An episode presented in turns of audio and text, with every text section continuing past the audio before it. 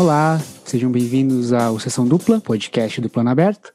Como o Fiore deve ter contado para vocês no outro episódio, a gente está fazendo um novo método de apresentação aqui do podcast. Alguns episódios vão ser com o Matheus Fiore, outros com o Wallace Andrioli e alguns comigo, o Michael Firmiano.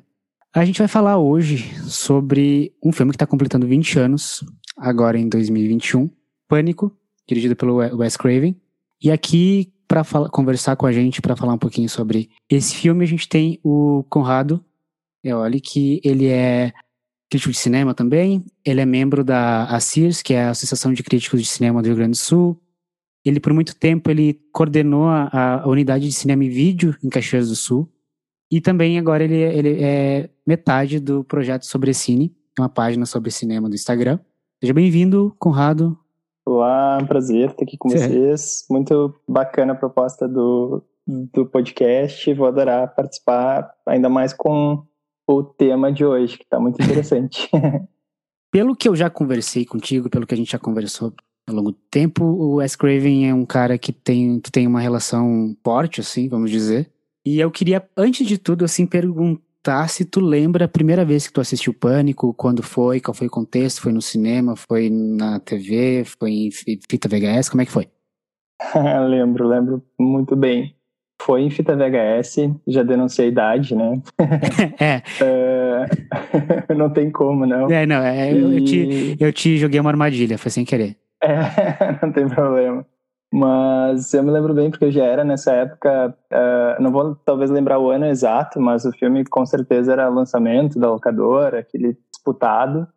Infelizmente não foi no cinema, acho que eu não tinha idade, aí já né, uh, não, não era tão, uh, não sou tão velho assim, que eu não tinha idade para entrar no cinema, na sessão de pânico, mas pelo menos a, uh, na locadora me liberaram o VHS, eu lembro de pegar, e era sempre naquela função de pegar fim de semana, então eu me lembro bem que eu assisti num sábado e de dia ainda, porque é algo que me marcou porque é um filme uh, né, de terror, tem toda aquela mítica para você assistir terror à noite, sozinho, você vai passar mais medo, enfim, mas eu não aguentei. Quando eu peguei o filme, cheguei em casa, já fui correndo assistir.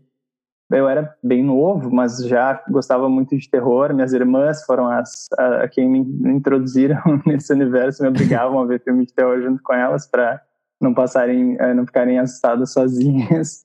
E o Pânico foi um que eu peguei, assisti sozinho e no mesmo fim uhum. de semana, uh, eu esperei uma delas, enfim, que trabalhava, uh, chegar do trabalho para assistir de novo com ela. Então foi um filme que eu gostei muito, assim, logo que, que eu vi, que me marcou bastante essa sessão. Por isso até a, a lembrança.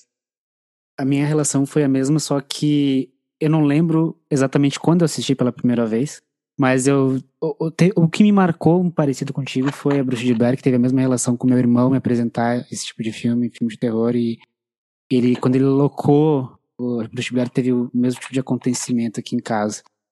Quando eu peguei esse filme para reassistir agora, pra gente conversar, uma coisa que eu eu já sabia, assim, mas só, só ficou bem claro, assim, bem cristalino na minha cabeça.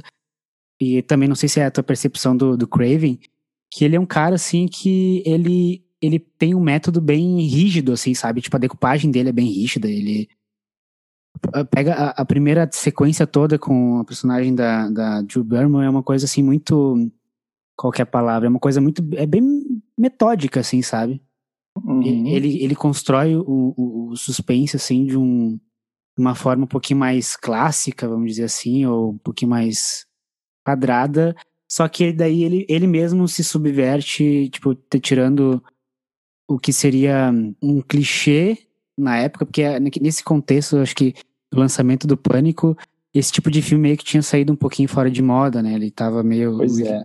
o slasher, assim, clássico, tava meio que saindo. De... Uhum. E é uma coisa que tu menciona na tua crítica, inclusive, pro Papo de Cinema, de, de desse tempo em que ele, ele foi lançado, uh, ele, já, ele já entrar meio que desfavorecido por meio que trazer de volta alguma coisa que não tava, não tava em voga. Daí, é, isso é muito legal mesmo. E eu queria saber o que que tu, o que que tu acha, assim, que uh, na época, se tu tinha alguma, algum contexto de o terror da época, o que tava, o que que tava sendo lançado, e se quando tu assistiu o Pânico pela primeira vez, tu já tinha meio que um, um vocabulário de slasher ou não? Como é que foi a, essa primeira experiência, assim? Olha, é uma pergunta bem curiosa, assim, não tinha feito essa leitura, como é que a minha mente pré-adolescente funcionava ali naquele uh, período. Eu sei que sim, eu tinha um repertório, porque, como eu disse, o terror estava sempre na minha, uh, no meu dia a dia, assim, porque enquanto ah, gostava de, de outros gêneros também, sempre gostei muito de, de ver filmes, mas as minhas irmãs mais velhas, aquela coisa de, enfim, clube de cinema, chamava as amigas para ir lá em casa e o filme sempre tinha que ser um filme de terror. E acabava também que nessa idade você acaba se interessando pelo gênero, né? Porque você gosta não entre outras coisas, mas você gosta de sentir o filme fisicamente também, né? E o terror é, te proporciona isso, assim. Eu me lembro que eu acho que o meu repertório ele via um pouco de, de cine trash mesmo, que eu consumia uh, não só de locadora, mas porque a gente tinha um acesso mais livre, até em canal aberto, né? A, uhum. a, a filmes de terror B, assim. Então, já tinha visto slasher, já tinha visto coisas assim que ficam mesmo marcadas, né? Por nessa época ali, anos 90, tá tudo meio que liberado. Mas, em contrapartida, eu, claro, esse, esse meu vocabulário era muito mais restrito, mas o que eu mais me lembro de ter me chamado muita atenção com Pânico é que eu acho que foi essa quebra, assim, de, um, de uma transformação mesmo no estilo do gênero. Eu me lembro de ver muitos filmes de terror com, com adultos, assim, né? Filmes de terror, ah, aquela narrativa da casa mal assombrada, família que chega numa casa, enfim, uh, ou, enfim, uh, tantas outras histórias, mas sempre com protagonistas adultos.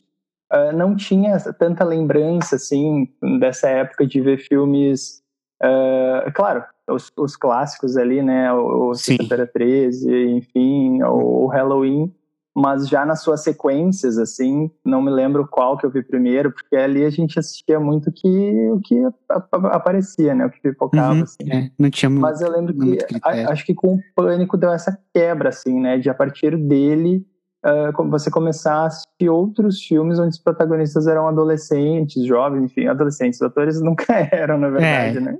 Mas, Mas passavam, passavam. Passavam, passavam. É. Era nesse contexto mais escolar, enfim. E até uh, outros filmes que vieram depois, ou mesmo junto com Pânico, né? Porque foi um intervalo muito curto de, uhum. de tempo, onde filmes como eu sei que vocês fizeram no verão passado, Lenda Urbana e tantos outros ali, né? É, teve um, teve um atrás do outro naquela, no finalzinho dos anos 90. Né? Pois é, foi uma Aproveitando, leva, né? é e as sequências de todos esses, então gerou um grande uh, efeito, assim, realmente de, de trazer para os anos 90 um estilo de filme que tinha ficado muito marcado ali nos 70 e no, nos anos 80, que o próprio Wes Craven tinha participado, né? Uhum. Ele vem desse cinema, mas ele é, como você bem disse, assim, um cara que tem. Uh, não é à toa, né? Que ele tá em duas grandes franquias e, e tantos outros filmes icônicos. O, o, primeiro filme dele lá atrás já é um filme icônico hum. de terror, né? Uh, o Quadrilha de Sádicos, né? Isso. Então você tem um. Não, não, ah, me confundi. A Quadrilha de Sádicos acho que é, veio depois. Ele fez primeiro o, A Última Casa da Rua, né? Uh, ah, sim, sim, sim. O The Last House of the Left. É, que até, imagina, um cara que no primeiro filme ele já se propõe a adaptar uma história do Bergman né? Levar para um contexto mais terrível, tirar aquela dramaticidade assim que era desse filme hum. onde uh, as meninas eram estupradas, violentadas e depois que é uma coisa que até ele né? comenta, né? Tipo até ele comenta na própria carreira dele, acho que acho que é no Pânico 4 que tem uma é, aquele iníciozinho, a tagzinha de início do Pânico 4 que tem uma personagem falando do Jogos Mortais, que ele é basicamente ah, o, é basicamente uh, o pornô de tortura, né? E que é um negócio que ele meio que não começou, mas ele foi um dos caras que estava fazendo isso nos anos 70, né? E, e, eu tenho a impressão que ele é, tipo, sempre, sempre um. Ele tá sempre arquitetando. Tanto isso que tu falou de ele tá ali meio à frente no uh, cinema de terror com adolescente tal, pela própria. Que é da Hora do Pesadelo, que é um, meio que retoma isso também. Que lá na frente, com o pânico, ele faz. Então eu tenho a impressão que ele tá sempre meio que arquitetando alguma coisa para ali na frente já já desconstruir ela, sabe? Ah, sim, ele faz muito bem isso, né? Ele pega os próprios códigos ali do cinema dele, do cinema de outros caras uh, de, que criaram o slasher americano, né? E realmente com Pânico eles propõem a essa, não só ele, na verdade, né? A gente tá, tem que dar os créditos ao Kevin Williamson também, que uh, no roteiro de Pânico uh, ele já tinha toda essa pretensão de com humor, porque o Pânico, por mais terror que seja, tem muita comédia também, tem essa intenção de quebrar esses, uh, esses todos esses códigos, né, desse gênero já tão estabelecidos, não só para um público que os conhece, mas mesmo se você não os conhece, Pânico também uh, serve ali como escola, né? Ele vai te introduzir outros grandes filmes do gênero que vieram antes, seja fazendo referência, prestando homenagem ou até fazendo piada deles, né? Sim. É que eu acho também que é algo bem interessante, assim, em assistir Pânico, uh, você percebe que, uh, que é um diferencial, outro diferencial do filme são aqueles personagens inseridos no universo onde esses outros filmes existem, né? Eles sabem quem é o Michael Myers, quem é o uh, ou Jason, enfim, eles conhecem as regras dos filmes de terror e ali uh, é algo diferente dos outros filmes, né? Então você tem personagens que estão conscientes do, né, do, do medo, enfim, do terror, do, do que está ao uhum. redor deles, dessa atmosfera, assim, do que eles estão uh, passando, que eles têm que evitar, quais são as regras que eles não podem quebrar, digamos assim, mesmo que eles quebrem, né? Então Sim. isso tudo é bem interessante, bem divertido de, de ver em tela. Não, e até uma coisa que eu, eu também uh, percebi muito mais nessa última reassistida, eu reassisti o, o primeiro Pânico e o 4, que eu te comentei que era o meu favorito, né? E assisti por curiosidade, assim, meio que ignorei o 2 e o 3, mas tudo bem. Ele, ele tem uma preocupação até com personagens secundários, assim, de criar uns momentos que justifique a atenção depois, sabe? Percebi isso muito mais agora. Essa é uma coisa que pouca, pouca gente lembra, assim, mas Acho que até por, o próprio pânico, a própria franquia, ela funciona por ter essa preocupação com os personagens e de, passar tanto tempo assim com eles, sabe? Todo o, o, o drama de, das sequências, assim, do, e dos trechos dos filmes vai se organizando em volta de, do personagem, mesmo que ele vá morrer daqui cinco minutos, o, ele consegue em pouco tempo, e eu acho que isso também é, é, é trunfo do, do Williamson, que é incluir o máximo de personalidade no menor dos tempos possível, sabe? Uma coisa que eu reparei muito mais nessa última reassistida que eu não tinha, eu não, não tinha isso na memória, sabe? É.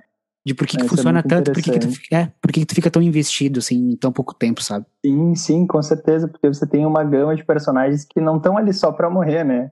Eles têm é. uma função na narrativa, assim, que uh, já faz com que você, primeiro, se apega aos personagens, que isso já né, é ótimo, e, e depois sofra com a morte deles ou não, enfim, mas você tem todo uma, eh, um tempo dedicado a não só a construção dessa protagonista ali, uh, mas aos coadjuvantes também. E acho que outro fator interessante em Pânico é o elenco, né? O elenco é muito bom, assim, ele tem um elenco de coadjuvantes uhum. muito bom. Acho que começa com uh, a Drew Barrymore nessa fantástica abertura, assim, acho que a sequência de abertura de Pânico é indescritível, ela é muito, é. muito bem construída. Se sustenta. E... Até como, bem, até como né? se fosse uma coisa isolada, assim, se sustenta muito bem. Exato, e é longa, né? Ela tem uma, é uma sequência de uhum. abertura bem longa, e, e, é interessante também como ela foi pensada, né? Como ela foi construída, assim, para trazer não só toda a atmosfera do filme, uh, desse, desse personagem assassino, né? Do Ghostface, ele, de onde ele vem, como ele se aproxima das suas vítimas, a, a fantasia também, que é super icônica, né? Se uhum. tornou, uhum. assim, tipo, um símbolo mesmo do cinema de terror, muito rapidamente, né? E, e acho que a questão da própria. Eu tava falando do elenco, né? Mas a, a Drew Barrymore ali é uma quebra de expectativa bem grande, né? Sim, na, sim. na época, para produção, colocar uma atriz do calibre dela ali, que estava, eh, na época, acho que era mais conhecida do, do elenco uh, e, e, dizem, né, pelo menos uh, que foi a própria escolha da, da Drew Barrymore fazer a fazer o início, né? personagem né? é que estava cotada para ser a, a Sidney Prescott, né, uhum. né, fazer a personagem principal e enfim ali como em psicose teve essa intenção de se colocar no início para morrer, claro, Vivian Lee, né? é um pouco coisa, Vivian Lee é Uhum. Uh, a Janet Lee, né? Janet Lee. Ah, é sim. Uh, Misturei um pouquinho é, as décadas. Enfim, é tudo família. uh, e tem, eu acho que mas... já, já da abertura do, do primeiro filme que se que ele meio que encontra. Ele, provavelmente isso já estava no roteiro, não, tem como dizer, mas esse, esse primeiro momento ali do filme, esse primeiro trecho todo, tipo, é um anúncio muito bom para todos os outros da série, porque é isso que a gente estava falando de tirar o máximo de, de característica e de, e de drama, por mais que o tempo seja, seja pouco. No, no caso, é uma sequência grande, assim. Mas até, até nos outros filmes, esses, esses coadjuvantes que eles parecem e morrem ou sobrevivem, todos eles meio que têm essa, essa função de. E, e esse é um trufo depois das sequências, que é de, de repetição mesmo, de reciclar o que a gente viu nos outros, mas de um jeito que, que mesmo assim, tipo, mantenha o mesmo nível de suspense ou quem sabe mais, sabe? Então eu acho que ah, se encaixa sim, muito nisso que, tu tá, nisso que tu tava falando, assim, de, do, do, tanto do elenco, tanto dessa questão mais de repetição, sabe? Do, do, do filme espelhar a própria estrutura dele, sabe?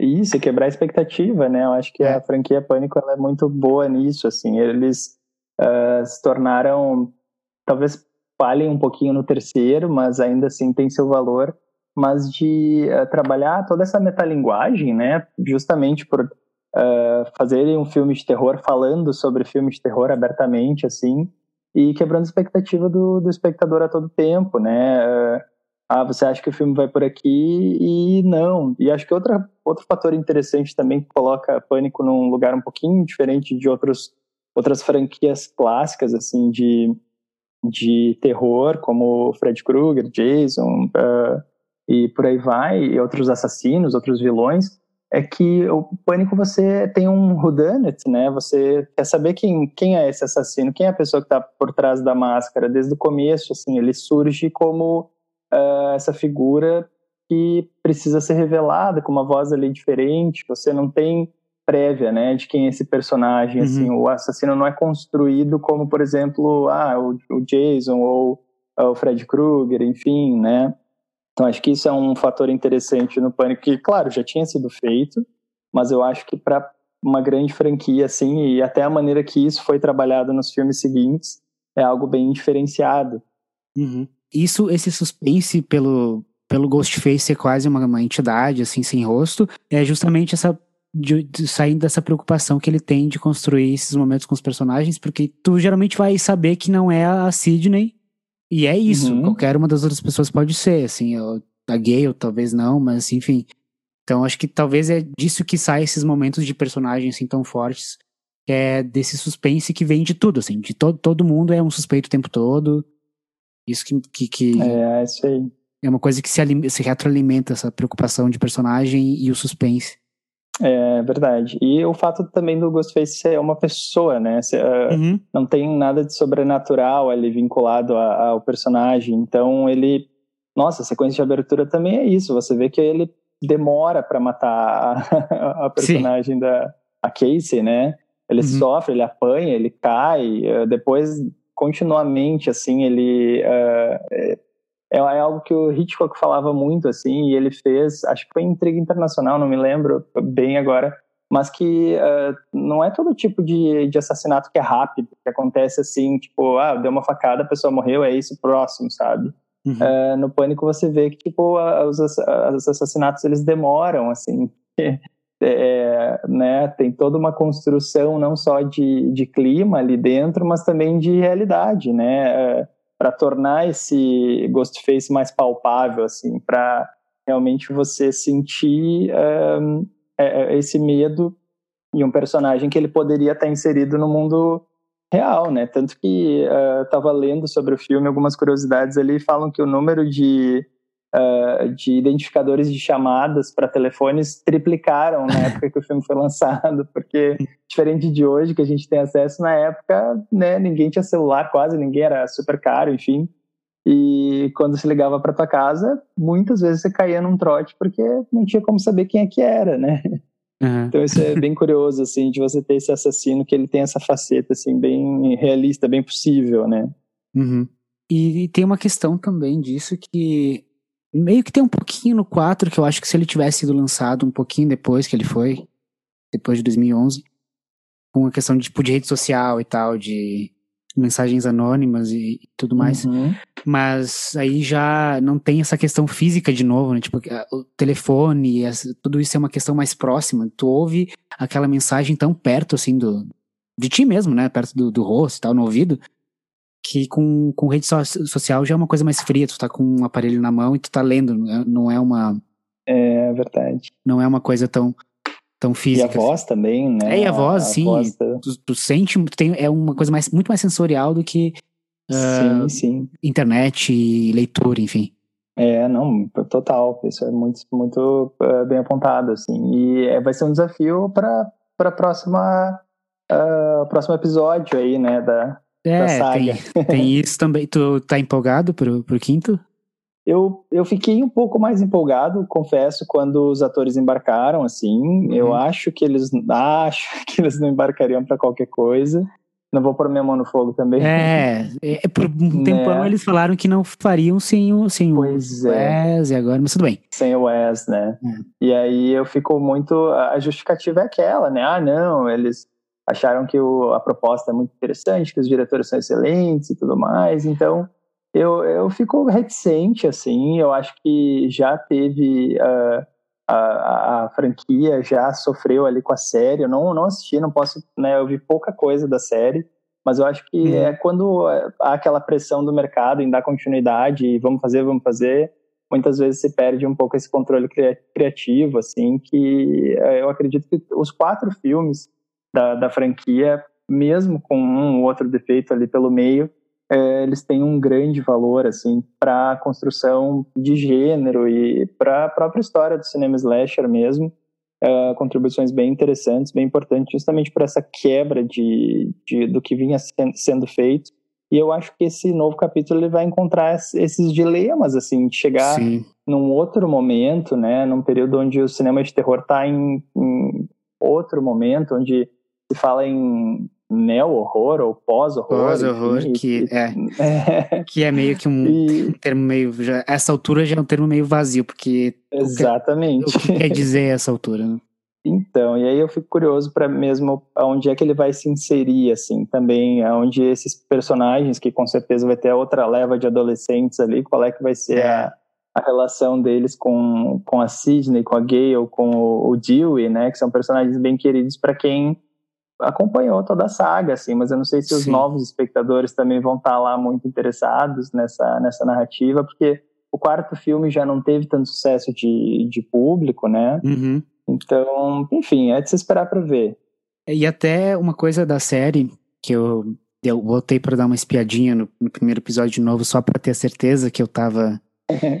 que eu não tava sendo injusto e tal. Tem uma coisa que, pelo menos, eu só assisti o primeiro episódio, né? Não vi mais, mas pelo menos no primeiro episódio já era bem uh, presente, assim, que era uma questão que no, no, nos filmes, assim, todos os quatro, a ação ela é muito imediata, assim, sabe? Ela é muito ação-reação. E até uhum. quando tem esses momentos de personagem, essas cenazinhas isoladas, até, por exemplo, a abertura com a Casey, tem uma ação-reação que é muito rápida, assim. Por isso que eu digo que a ação se torna mais, enfim, dinâmica, né? E na claro. série, por ser série, isso já é mais lento, já perde um pouco uhum. daquela questão imediata da, do, do, da, da, criação de tensão mesmo, de suspense. Sim. Já fica uma coisa bem mais uh, arrastada e tal. E daí eu não, e tem uma questão também que eu fiquei pensando um pouquinho no, que eu, na, na, no episódio que eu vi, que eu achei bem marcado, assim, até na, no Pânico, mas em outros filmes do Wes é muito marcante, assim, que é meio que uh, esse espaço do, do adolescente meio que em crise quando ele é jogado nesse tipo de, de mundo ou de situação, né? Que é no pânico isso já é um pouquinho mais assim, não é tanto, não é tão social quanto é mais uma questão interna e do que eles, enfim, é, tem toda a questão do do Stu e do Billy que consomem muito e daí por isso eles resolvem fazer o que fazem e tal. E em outros filmes do Wes é muito mais uma questão de, de, de, do, do, do jovem que tá numa família que talvez não seja uma família muito boa. E aí começa a ter esse conflito conflito do, do interno com, com o social, sabe? De ter esses núcleos familiares que levam eles para Mas tanto que ele, ele, ele abranda isso no pânico, mas no final ele acaba meio que sendo uma das motivações, né? Pro primeiro, pelo menos. Uhum. Sim, sim, é verdade. E a própria construção é interessante você ter personagens com família, pelo menos a Sidney ali, é, é bem importante também, tanto a relação com o pai, ela acaba salvando ele no filme, mas principalmente com a mãe, que é uma motivação para ela também sofrer, enfim, o que ela sofre na, nas mãos, digamos assim, do, dos assassinos e tal. Tem toda um, uma ligação, né? É, Ciclo de novo, né? De quem foi a mãe dela. E volta depois nos outros filmes, né? Isso. Acho que mais no terceiro ainda. Não, e até é... no 4, que, por exemplo, o 4 não tem o pai dela, mas tem toda a questão familiar com a, a sobrinha Isso, e com a sobrinha. Tia. É. é verdade. Aí eu, quero me corrigir agora super tardiamente, mas eu falei que o, título do filme do primeiro do, do Wes Craven é o Aniversário Macabro em português, na verdade. Uhum. O título original dele é The Last House on the Left, uh, mas o, o, título em português ah. é Aniversário Macabro. Aí eu acabei me ah, tá. acabei misturando as casas. é culpa do remake. É culpa do remake. É, com toda certeza. eu queria te perguntar também, para justificar o nome do programa, se tu indicaria algum filme e que filme que seria uma boa uma boa sessão dupla que combinaria talvez num mini num mini festival junto com Pânico e talvez junto com as continuações, enfim. É, é uma ótima proposta, assim. Eu confesso que eu fiquei pensando e eu costumava, uh, quando programava uma sala de cinema, sala de cinema Ulisses Jeremia, em Caxias do Sul, eu tinha, tinha uma das programações que era o Pesadelo Coletivo, né? Uma sessão de cinema uhum. dupla, às vezes, muito, às vezes tripla, que o pessoal não costumava aguentar até de manhã. eu, eu, uh... eu, eu, aguentei uma. E uma fiquei... Ah, olha aí, ó. É, é, que ótimo. Mas aí a ideia era que a gente sempre, justamente, propusesse filmes com uma base temática ali, uh, né, próxima, e sempre com dois filmes que se amarrassem juntos, assim. E daí pensando em Pânico, e até por toda essa carga realmente, né, de que o filme carrega, e pensando no Wes Craven, assim, eu acho que uma sessão dupla com ele muito boa. Uh, vou me uh, pretendo fazer essa sessão dupla conjunta, ainda não fiz, uh, mas é com a Hora do Pesadelo, né? O filme, o primeiro a introdução ali do do Fred Krueger eu acho que o uhum. filme, além, obviamente, de ser dirigido pelo Wes Craven, escrito pelo Wes Craven, ele tem símbolos muito interessantes ali que o próprio diretor ia subverter, né, quando ele criou Pânico ali na, na década seguinte, né? Então acho que é, é um, um filme interessante para fazer uma dobradinha aí. Não sei o que você acha. É, ele é meio que ele é um filme irmão assim do, do Pânico por ter toda essa questão que eu tava falando para ti agora há pouco de ser sobre um jovem em crise, crise interna ou crise familiar ou enfim. Só que ele vai para outra outra parada que é a questão de sonhos assim, tipo lógica de sonhos e tudo mais, que o pânico ele é muito mais que nem a gente tava falando, né, ele ser muito mais físico e muito mais imediato. Isso. O, a Hora do Pesadelo ele é muito mais onírico, né? Assim, ele, ele vai para uma e é um filme, assim, que, que meio que introduz um monte de ideia que ele próprio voltaria depois, né? Até na, ficando na franquia ainda, mas só para abrir um parênteses, porque não, não, é relacionado diretamente à Hora do Pesadelo, o, o, eu acho que em português é o Novo Pesadelo, né? O que seria o 5. Ele é meio que um proto. Nossa. Ele é um proto-pânico, né? Tipo, é um comentário sobre a, a, própria franquia e tal. Mas enfim, ele é. Ele é, eu, sinto que ele é irmão do pânico justamente por ser meio que um, uma outra abordagem para o mesmo tipo de drama que é esse drama adolescente, um adolescente que está meio que se questionando o que, que, tem que fazer da vida e qual que é o lugar dele, enfim. É, eu acho que é, o Novo Pesadelo ele acaba tendo muito dessa sensação de dessa metalinguagem mesmo, né, do filme uhum. dentro do filme, assim, e eu acho que o, o Craven tava com ele muito uh, à flor da pele, porque foi um filme que ele fez poucos anos antes de Pânico também, né? E curiosamente com uh, acho que talvez um, ali num aquecimento mesmo, como você bem Sim. disse, né? E mas se você coloca, compara ele mesmo o, o salto, né? Das ideias são são muito curiosas assim das ideias do Craven do primeiro a Hora do Pesadelo, e depois, claro, ele se afastou um pouquinho ali da, da franquia, voltou aqui nesse que já é o quinto, né? O no, não, o Novo Pesadelo acho que é o sétimo. Eu nem sei, mas eu, eu perdi a... Também não. enfim, se foram tantos, né? O Fred Krueger ele aparece ali, acho que em oito filmes originais, teve série derivada, teve também depois remake. Então, é, eu acho que o A Hora do Pesadelo ele funcionaria ele numa sessão dupla com numa, nessa dobradinha junto com o Pânico também por ser um filme não só obviamente pelo mesmo diretor, mas por introduzir um personagem que é tão icônico pro terror assim, pro terror norte-americano. Uh, e claro, por mais que tenha essas diferenças bem gritantes ali, como você disse, de uh, ser um filme que ele traz um personagem mais uh, né, sobrenatural, essa, essa presença ali, mas ele ao mesmo tempo trouxe um medo que se tornou muito palpável para os espectadores, né? Essa ideia de que ah, você não pode dormir que vai ter esse assassino, né? Que está ali à espreita e, e é uma proposta muito interessante, assim, que eu acho que principalmente no primeiro filme, no segundo com outro contexto ali, mas eu acho que eles souberam aproveitar de uma maneira bem interessante, bem uh, bem icônico mesmo, né? Acho que uhum. são filmes seminais assim para quem quer uh, acompanhar a história do slasher americano, assim, são filmes muito muito válidos. Acho que em estrutura também eles meio que se assemelham porque uh, quando eu reassisti da última vez o Hora do Pesadelo, o, a primeira sequência, que é aquela sequência. Primeira sequência de sonho. Bom, pr pr primeiro que antes disso já tem uma. Um pouquinho de metalinguagem. É, é, tipo aquela cena bem rápida que ele tá montando as luvas e tal. Ele é. Ele, uhum. ele, é, film, ele é mostrado assim na tela como se fosse um filme. Não sei se tu lembra que ele, tipo, ele, ele tem uma, Ele é envolto assim no, pelo, pelo preto. Ele tem como se fosse uma tela que é o, o, o Fred montando a luva. Ah, então, sim, sim, a, já, construção já tem, do personagem, né? É, já tem um pouquinho disso, assim, de, de mostrar o artifício. E aí uhum. no, tem essa questão da primeira sequência, que ela já é uma sequência, assim, mais extensa do filme. E depois, no final, a, a, a sequência final, assim, ela é bem longa. E no Pânico também, essa, a, reassistindo agora pra gente conversar, também percebi isso, que, de novo, a questão de, de repetição e de ciclo. Nos dois filmes, eles têm essa. O começo é quase como se fosse um curta introduzindo a ideia do, do filme, a ideia principal do filme. E depois no final essa sequência é quase que uma repetição disso. E as duas são sequências bem longas, assim. Então, não só é. em, em, tema, mas em estrutura também eles se assemelham bastante.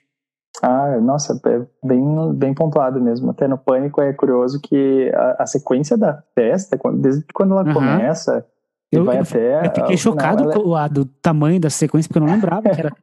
ela é muito longa. E até uh, eu uh, li em algum lugar comentando que a produção uh, passou muito tempo, né? Imagina, é a maior sequência do filme e tal. É, o filme também te antecipa, né? Essa festa ela é, é muito esperada ali, por uhum. todas as coisas, enfim, todos aqueles adolescentes ali estão se preparando e tal, pra tudo que ela simboliza, né?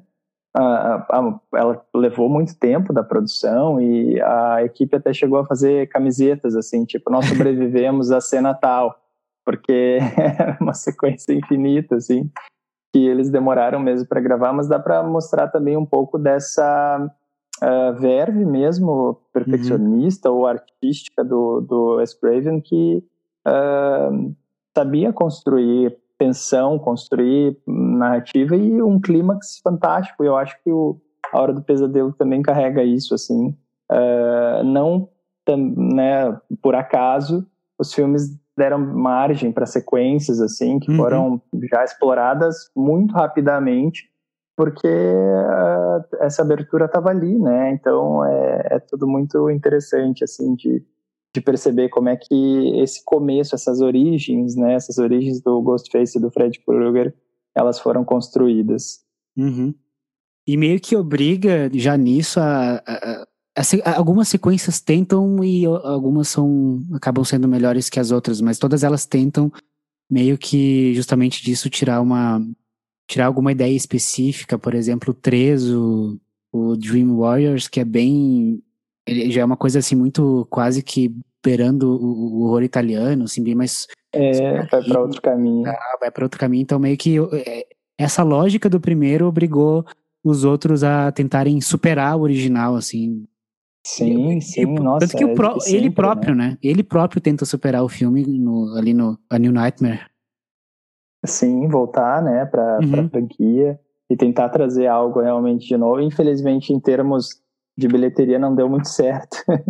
Mas, de qualquer forma, é um filme extremamente criativo, assim, que tem... Uh, acho que para quem gosta de metalinguagem, quem gosta de filme falando do filme, se tem o Wes Craven dentro do filme, essas coisas todas são muito interessantes. E, e eu, particularmente, também gosto muito da, da sequência da seguinte, da Hora do Pesadelo, que uh, né, o Fred 2, uh, eh, que por mais que quebre muito da, da construção uh, da personagem principal, né, da protagonista, a Final hum. Girl do, da Hora do Pesadelo, não tá no 2, ela só é mencionada, né, mas a gente tem todo esse contexto muito interessante, homoerótico, que acabou passando na produção de uma maneira extremamente uh, bizarra e marcou muito o ator uhum. protagonista. E aí já indico um terceiro filme que é muito bacana. Claro, já estou indicando o quarto, né? Porque já falei da. É, a gente, não, a gente já falou das, das, duas franquias inteiras. É. Exato, basicamente. Mas tem um documentário muito bom que é o Scream Queen, que é uh, com toda uma entrevista, uma longa entrevista e uma investigação mesmo sobre a produção do, do segundo filme do Fred Krueger, né? Da, da Hora do Pesadelo e esse subtexto, que nem sei se dá para chamar subtexto, quando você vê o filme uhum. com essa ótica, é quase explícito, assim, Meio gritante, a homerótica, né? né? Bem gritante, mas que é muito divertido também, vale muito a pena, assim, fazer outra sessão dupla daí, com o, é, o Fred 2 e com o Scream Queen. É, não, e é de novo isso do, das sequências meio que tentando se equiparar com os, se, se equiparar com o original, que é meio um negócio que está meio que presente em toda a carreira do, do, do Wes, que é, enfim, além dessas lógicas, assim, de, de decupagem e tal, é, é, ele sempre tem um, o subtexto é alguma questão social, mas de um jeito que não seja, não acabe sendo uma coisa uma coisa extremamente intransigente, assim, sabe? Tá ali, tá ali, tá ali no, nos símbolos e tal que ele coloca, enfim. Até na primeira sequência do, do Hora do Pesadelo, que tem a, eu acho que é logo depois que termina aquele primeiro pesadelo, quando ela levanta, né? Da cama uhum. e tem. A primeira coisa que tu vê do lado da, daquela primeira menina é uma cruz, assim, do lado, e depois já vem a mãe que tá dormindo com alguém. Então ele, ele, ele de, de volta para aquela questão dele ser um cara bem econômico, assim, e até bem rígido na decupagem, é, ele coloca esses símbolos de um jeito que são símbolos sociais, que é um comentário sobre principalmente sobre a juventude das épocas, assim, que acaba não sendo nada intransigente mesmo, não, não, não, não é uma, uma questão de dar uma lição de moral. Que é uma sim, coisa que sim. até pegar o cinema, principalmente esse cinema de horror ali dos anos 80, aquela época do Reagan, era uma. Uhum. Essa questão moral era uma coisa muito, muito, muito presente em terror, assim. É, tem, sim, tem, um, tem, um, tem um cara que eu tava lendo um artigo dele esses tempos até citei ele num texto, que ele meio que teorizava uh, o que é o terror. Eu acho que é o terror reacionário e o outro não é não é progressivo. Ah, sim, é apocalíptico, é o reacionário e o apocalíptico. Que o reacionário, ele vai justamente, o filme vai terminar com alguma lição de moral. Quem, enfim, quem transou vai morrer. Uh, o vilão, se é um vilão monstro, tipo o Frankenstein, ele vai morrer o apocalíptico ele seria mais um mais progressista do que o reacionário porque ele só aceita no final que não tem como mudar. Que é basicamente o que acontece no final do Hora do Pesadelo né? Que ela é, tem aquela aquele final falso aquele final falseado. Sim. e no fim tu fica na dúvida se o sonho terminou o pesadelo terminou ou não terminou. Exatamente. Que funciona tanto para narrativa quanto para deixar essa ponta para sequências né? para sequência né e daí é, isso é aquilo ali que bem como tu tava falando, que ele. Que na, até nas sequências que ele não tinha envolvimento direto, assim, nem. Acho que, acho que no máximo produção. Meio que tem essa estampa também presente, né? É, isso é, é muito interessante, assim. E fora que a gente tem todo uma uh, um diferencial ali com a construção desse personagem, a apresentação, a introdução do Fred Krueger em, em A Hora do Pesadelo, porque ele é um personagem, primeiro, extremamente controverso uh, simbolicamente, assim, uh, considerando, por exemplo, os, os uh, equivalentes ali, se você tem o Michael Myers, né, que tem a, a criança, enfim, assassina e tal, ou o próprio Jason, e como o personagem foi introduzido como o Pânico mesmo diz, não é o assassino do primeiro Sexta-feira 13, né? Uh, mas em A Hora do Pesadelo você tem esse cara que ele matava crianças, né? Ele uh, tem até um, né, essa construção, enfim, dos pais terem, das futuras vítimas dele terem ido uh, a esse linchamento, né, desse uhum. cara que escapou da prisão por uma tecnicalidade lá, enfim. Uh, e ele é introduzido nesse universo depois, né, de voltar como esse vilão, Fred Krueger, com essas luvas icônicas e tal, de uma maneira uh, ameaçadora para esses jovens e tudo mais, mas dentro dos sonhos, né, como um personagem onírico, mas ainda assim ele é um vilão que fala, né, ele é um vilão que ameaça não só com essa estética, assim, mas também através da narrativa desse vilão, né, uhum. né, como ele uh, imbui o medo, assim, com o discurso também, que é algo que o Jason e o Michael Myers, por exemplo, não, não faziam, né, então isso uhum. é, acho que um, um diferencial ali do Fred Krueger também, que é legal de, de avaliar. E fora a, a cara do, do personagem, né? É. Literalmente, assim, não, é, não é uma máscara, né? Ele usa, ele tem o próprio rosto, que até eu não sabia, lendo esses dias, uh, há um, um tempo atrás, estava lendo alguma coisa e mencionava que ele foi criado com a inspiração de uma pizza. Tipo, uma pizza de ah, faz sentido, faz sentido. então faz é sentido. muito bizarro, assim. Então, você, depois que eu soube disso, nunca mais vi o Fred Krueger com os mesmos de outro olhos. Jeito. Uh, Conrado, para fechar a conversa, tu me Opa. contou uma coisa que eu não sei exatamente qual foi o desdobramento, desdobramento disso, mas eu quero que tu conte. Que é, tu, tu conheceu a Neve Campbell? Ah, eu, eu meio que conheci a Neve Campbell. Quando, como, por quê?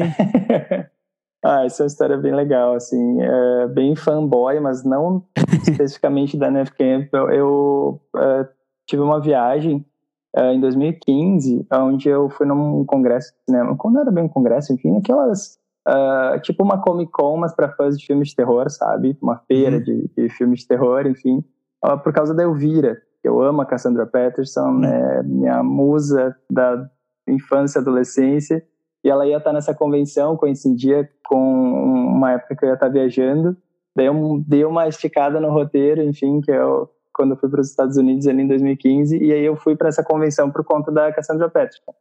E logo depois de eu marcar a viagem e tudo mais, uh, teve essa confirmação da Neve Campbell, não só dela, mas também do Skeet Ulrich e do... Não, o Matt Lillard não tava, tinha mais alguém do Pânico, mas agora eu não vou... Um, dos, um outro coadjuvante, agora eu não vou uhum. lembrar. Mas uh, por é, uma comemoração ali em 2015, acho que o filme estava fazendo 20 anos, mais ou menos 19 anos, ele ia fazer 20 anos em 2016, né? Uh, e tinha toda essa uh, era a primeira convenção que a que a Neve Campbell ia participar porque ela não costumava participar de convenções de filmes de terror e tal uhum. então uh, já foi uma coisa a mais ali claro eu fui por conta da Cassandra Peterson, mas ia ter uma sessão de pânico com ela, com Q&A. Então foi uma experiência incrível, assim, que além da sessão teve essa conversa depois, a gente pôde fazer perguntas e ouvir um pouco da experiência dela, da produção, né, e da relação não só com o primeiro filme, mas com os seguintes. E, inclusive, na época ela falou mesmo que não, não fariam outros, que, enfim, o, uhum. o Wes Craven ainda estava vivo, ele faleceu ah, no mesmo ano até. É, foi em 2015. Mas mencionou que é, foi 2015. E, e daí teve um outro momento que, claro, nessas convenções tem aquelas, como é que se diz, uh, os stands onde os atores ficam, ah, daí sim, sim, assinam sim. fotos e tiram, né, conversam e tal. Claro, eu fiquei, tava com mais pessoas, fiquei na fila da, não ia tirar foto com ela nem, nem porque, claro, você paga por todas essas coisas, né? Mas eu fiquei na fila Sim. e enquanto uh, ela estava se preparando ali, eu puxei um, umas duas perguntinhas para ela, assim, e tal, conversei rapidamente, bem coisinha de fã, bobo, assim. Uh, falei que estava na sessão, que eu era do Brasil, que os brasileiros adoravam a, a Neve Campbell e tal, adoravam a franquia Pânico. E dela falou qualquer coisa também sobre a relação com os fãs brasileiros, que gosta muito da, do, do Brasil e tal. E foi uma coisa rápida, mas foi uma experiência bem bacana, assim, que... Uh, e ela é, pá, super pé no chão, assim, tanto no, no Q&A, na, na sessão de pânico mesmo, ela fala dos filmes com carinho, assim, sabe? Uhum. Ela uh, sabe da importância desse filme, tanto para ela enquanto atriz, mas porque ela é uma atriz assim, a gente que conhece, as pessoas conhecem ela só de Pânico, né, ela tem uma carreira muito longa e muito uhum. Pautada em trabalhos assim clássicos e uh, em filmes dramáticos, né? Ela é uma atriz super uh, versada em outros gêneros, assim, trabalhou com é, grandes diretores, mas ela não, tem um carinho, né? Quase que não dá para chamar ela atriz de gênero, quase que não dá é, para chamar ela atriz de gênero, né? Porque ela basicamente só fez Pânico e e aquele filme das bruxas que eu esqueci, me deu um branco agora, mas a gente sabe qual filme é. Ah, Jovens Bruxas. Jovens Bruxas, este mesmo, uhum. Então, uh, realmente é meio que fora de, da carreira dela esse é, exatamente. fora, né? Pois é, e, e, mesmo assim ela tem um carinho bem grande, assim. Depois disso ela participou de outras convenções e tal, e aí eles fizeram, eu acho que daí sim foi no ano seguinte que eles fizeram essa com outros atores de Pânico também, aonde estava o Matthew Lillard e o David Arquette, a Courtney Cox não, que ela é mais intocável, assim, né? é. Mas, enfim, é interessante também perceber que esses atores também devem um pouco à franquia Pânico, porque, ah, de certa maneira, a carreira deles foi transformada, né, por conta da, da franquia, assim, isso é bem, bem interessante, é curioso até ver eles voltando uhum. pro quinto filme, assim. Então vamos ver o que, que vem é, por aí. Vamos ver o que vem por aí. Tô ansioso, não tô, mas tô curioso. Então tá, Conrado, te agradeço demais por tirar um tempinho para conversar.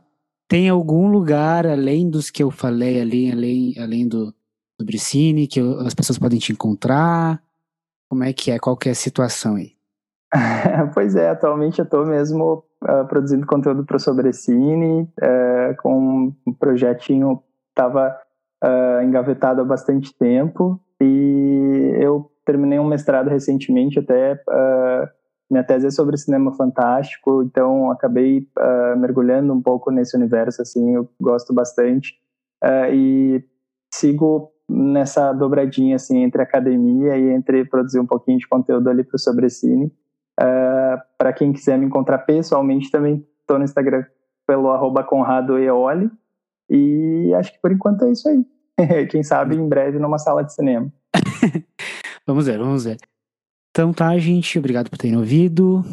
A gente tá em www.planaberto.com.br.